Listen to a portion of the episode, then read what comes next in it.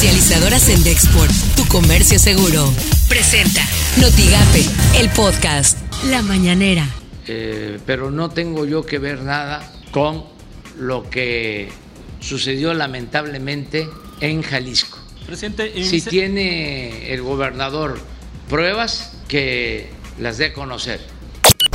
Esta, esta fecha, 5 de junio, no puede olvidarse jamás en nuestro país, no puede pasar por alto. Es el eh, aniversario número 11 del trágico incendio en la guardería ABC en Hermosillo, Sonora.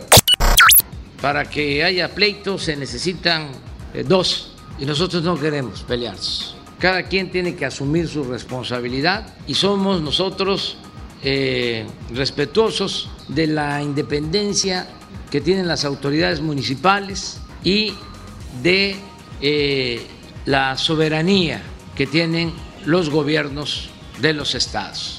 Esto suena en Noticias MBS con Luis Cárdenas. El INE podría solicitar más de 19.400 millones de pesos. Escucho bien, va de nuez.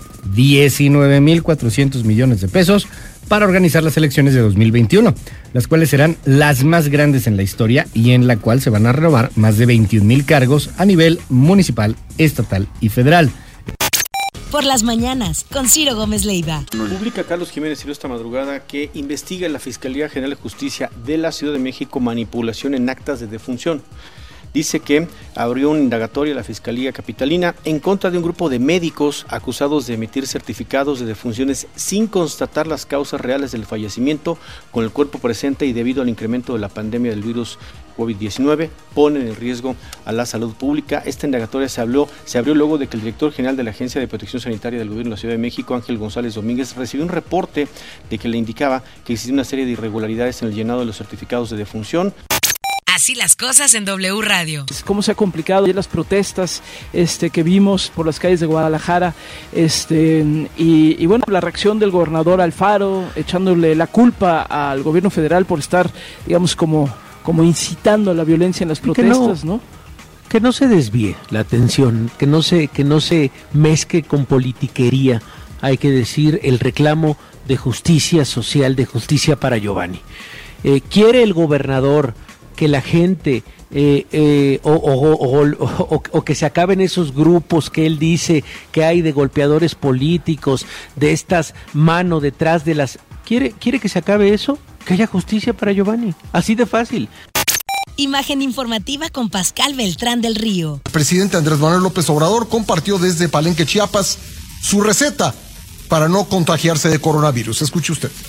Mantener sana distancia, el aseo de lavado de las manos, básicamente la alimentación, pues eh, comer saludable, no comer productos chatarra y estar bien con nuestra conciencia, no mentir, no robar, no traicionar, eso ayuda mucho para que no dé el coronavirus.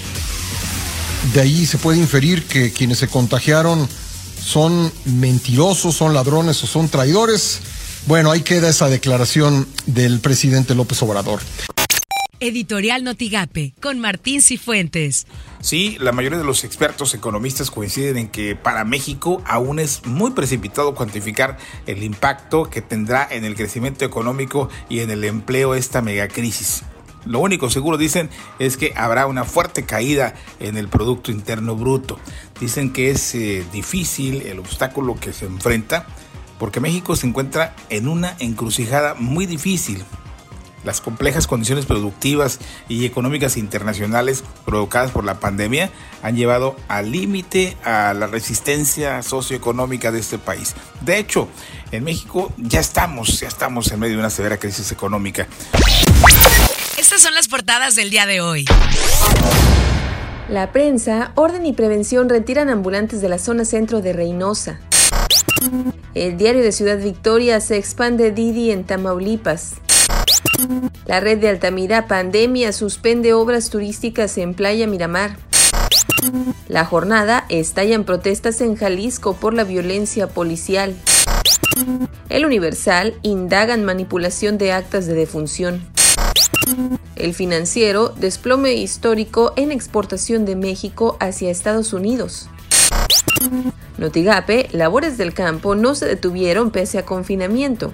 Esto lo afirmó el secretario de Desarrollo Rural en Tamaulipas, Ariel Longoria García.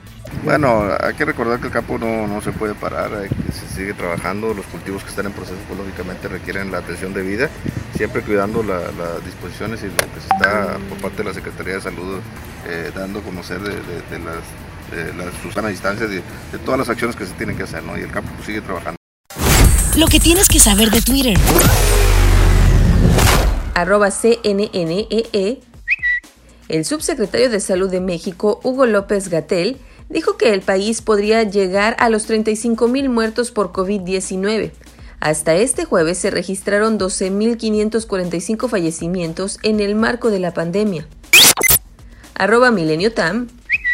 Salud Tamaulipas reporta 8 defunciones y 104 casos positivos de COVID-19. Arroba Excelsior.